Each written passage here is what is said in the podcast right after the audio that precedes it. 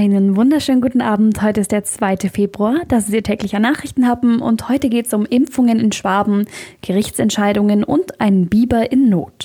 Der Nachrichtenhappen mit Lara von Dohlen. Und manche haben zwar endlich den ersten Termin, aber der zweite steht noch aus und man soll doch nach drei Wochen die zweite Impfung bekommen. Da hat sich das Impfzentrum Ulm jetzt was einfallen lassen.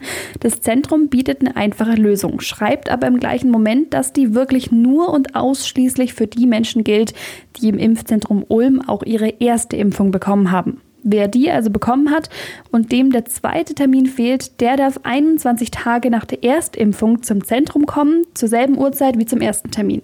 Mitbringen muss er seinen Ausweis, seinen Impfpass und den Nachweis, dass die erste Impfung tatsächlich in Ulm war. Dann wird er durchgelassen und geimpft. Zugleich wird eine landesweite Lösung für das Problem gesucht. Die Termine in Schwaben sind nach wie vor sehr schnell weg. Im Kreis Impfzentrum in Ommendorf waren die 500 Termine gestern schon nach wenigen Minuten vergeben. Mehr geht halt nicht, weil nicht mehr Impfstoff da ist. Die nächsten Termine werden kommenden Montag freigeschaltet.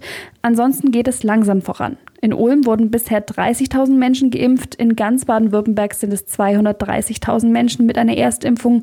Gut ein Drittel hat davon schon die zweite Dosis bekommen. In Bayern wurden rund 330.000 Menschen geimpft. Auch da hat mehr ein Drittel auch schon die zweite Dosis. Der Nachrichtenhappen. Darüber spricht Schwaben heute. Zwei schwere Verbrechen in Schwaben werden jetzt auch schwer bestraft. Die erste, nach der Bluttat an seiner getrennt lebenden Frau in einem Allgäuer Linienbus ist der 38 Jahre alte Ehemann zu lebenslanger Haft wegen Mordes verurteilt worden. Die Strafkammer im Landgericht in Kempten hat auch die besondere Schwere der Schuld des Angeklagten festgestellt. Das bedeutet, dass eine Strafaussetzung zur Bewährung nach 15 Jahren kaum möglich sein wird. Die Richter folgen mit dem Urteil dem Antrag der Staatsanwaltschaft. Der Verteidiger hatte nur elf Jahre Haft wegen Körperverletzung mit Todesfolge gefordert.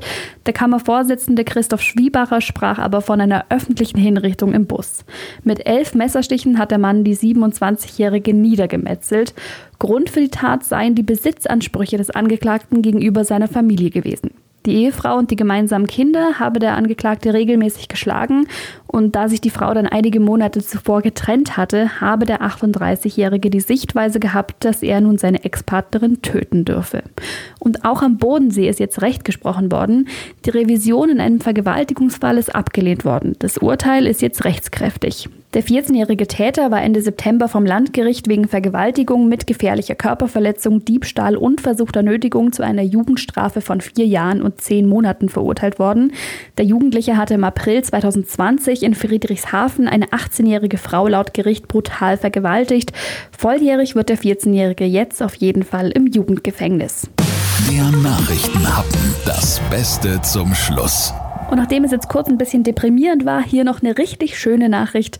Polizisten im Unterallgäu haben einen Biber in Not gerettet. Der kleine Biber ist in Türkheim in den Zulauf eines Wasserkraftwerks geschwommen und dort an einem Rechen hängen geblieben. Zeugen haben das zum Glück gesehen und dann die Polizei gerufen.